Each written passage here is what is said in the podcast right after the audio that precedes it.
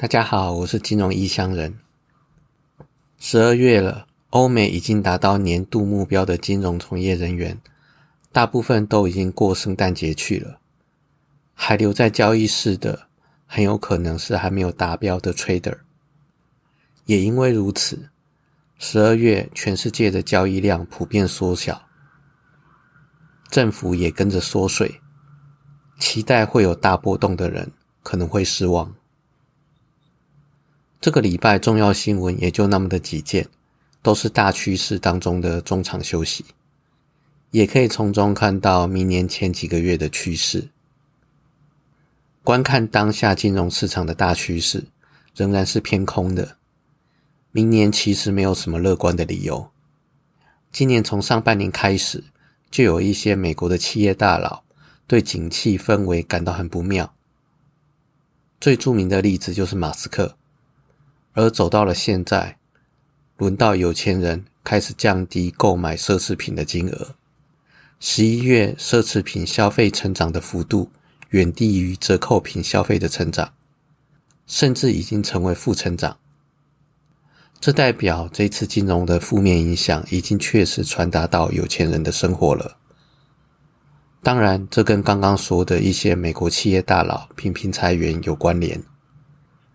但是这种衰退指出一种更不好的趋势，那就是高收入族群开始降低支出，而低收入的族群可能已经用完了储蓄，开始使用信用卡的循环。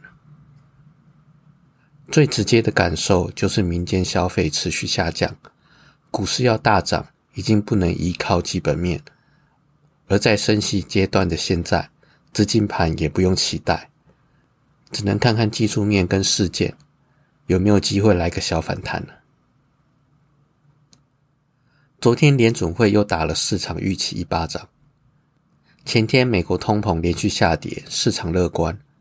然后昨天联准会虽然按照先前说的降息幅度缩减，但是还补充到最终利率最高可能会升到五点一个 percent。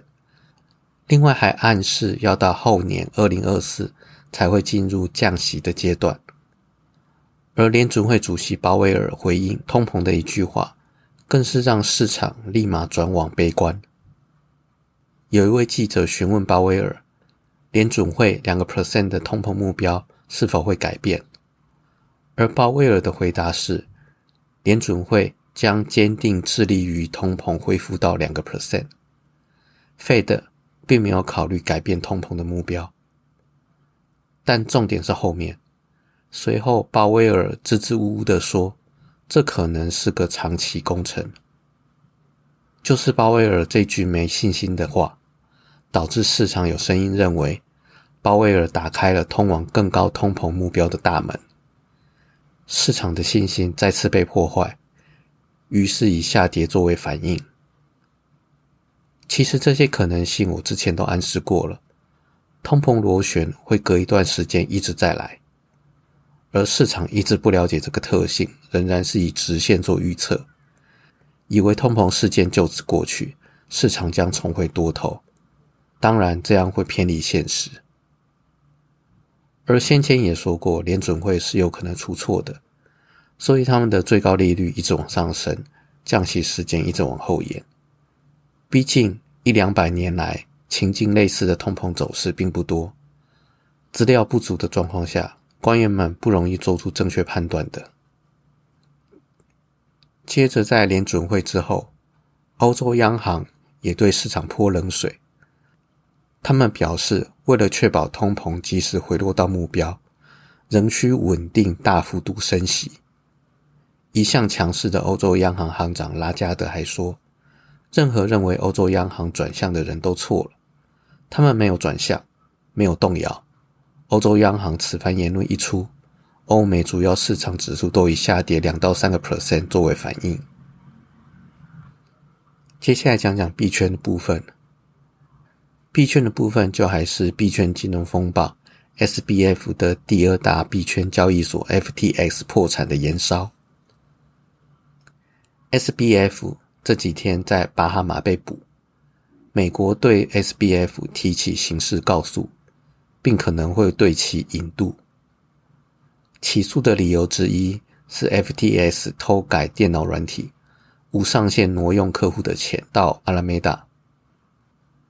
从技术的角度来说，就是 FTS 首席工程师在二零二零年秘密修改了 FTS 的电脑软体。当阿拉梅达借的钱亏损太多的时候，会自动出售其资产，并做了记录，强调 FTX 绝对不能卖出阿拉梅达的部位。这使得阿拉梅达在 FTX 绝对不会被清仓。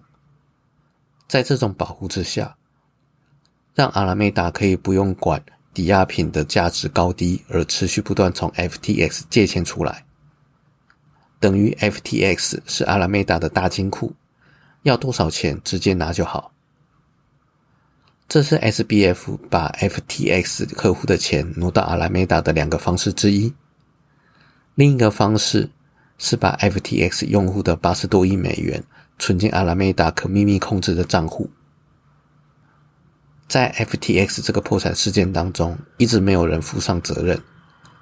这些钱被消失的负面情绪，总是要找个出口。于是，还在一直说话的 SBF 就成了标靶。SBF 在被捕之前还接受专访，表示后悔申请破产，因为之后就有资金会进驻，可以渡过难关。另外一方面，也表示。在 CZ 要表示卖光 FTT 的事件当中，是被狠狠的耍了。这也算是 SBF 跟 CZ 的口水战之一。